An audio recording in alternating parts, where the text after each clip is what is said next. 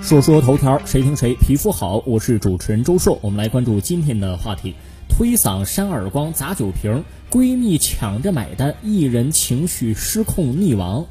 李某晓、陈某、张某宇、徐某飞四个人呢是好闺蜜。二零一八年十月份的时候，四个人一块吃火锅，饭后呢还约了其他三名朋友一块去 KTV 唱歌。一行人七个人，一共喝了五箱啤酒，消费一千三百块钱。这个李某晓啊，虽然说已经工作了，但是收入也不是特别高。结账的时候，这个李某晓就抢着买单。陈某和张某宇都知道这个李某晓的经济情况，就进行阻止。过程当中，这四个人闺蜜啊，互相推搡、扇耳光、砸酒瓶子，场面是一度失控啊。徐某飞就拿起了玻璃碎片割腕，而李某晓情绪崩溃。众人劝阻无效，跳水溺亡。事后呢，李某晓的父母起诉当天晚上的其他六个人，要求赔偿五十多万。最终双方达成调解协议，由六名被告赔偿原告，就是这个李某晓的家人，合计十五万。看看网友 Jerry 里说：“真正的高手提前就把钱预存给柜台了，谁到时候再去撕扯呢？有的是因为不想结账打起来的。”抢着结账打起来的也有，不过呢，见的比较多的是打肿了脸充胖子的男性。四个姑娘大打出手，真是魔幻现实主义。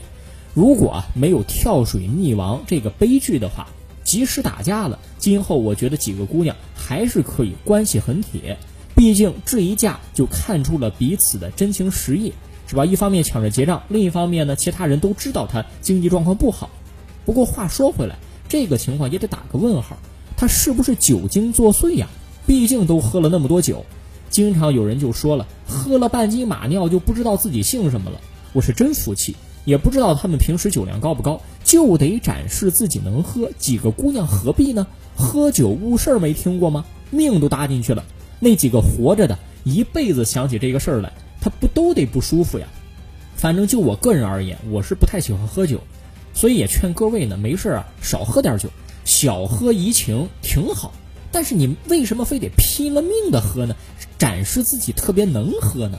这个酒桌文化不是什么好东西，谈事儿非得上酒桌，不喝酒谈不成事儿。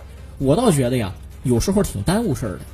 下个事儿，温州部分楼盘名不合规定，曼哈顿改成了曼哈屯，就是我的老家就住在这个屯儿，就那个屯儿啊。六月十二号，根据微博温州发布消息，这次呢确定温州市不规范地名清理整治清单二百二十七个，楼盘不规范推广名八十七个，像欧洲城一七二七名称要规范为矮凳桥小区，中央公园批准名称是红喜园。温州市地名办透露啊。说，因为这些楼盘名称不符合规定，在申报地名的时候过不了关，必须要改名。温州市早些时候就曾经对相关地名做出过规范，像香堤半岛改成香堤锦园，中瑞曼哈顿改称中瑞曼哈屯儿。昨天节目当中咱们说哈，一些乱七八糟的小区的名字就应该改，这是一个大方向。不过你也不要自暴自弃，好不好？一个奇奇怪怪的名字，你要把它改成另外一个奇奇怪怪的名字，你是怄气呢，还是就这点审美水平了呢？说说头条，谁听谁皮肤好？我是主持人周硕，下期节目咱们接着说。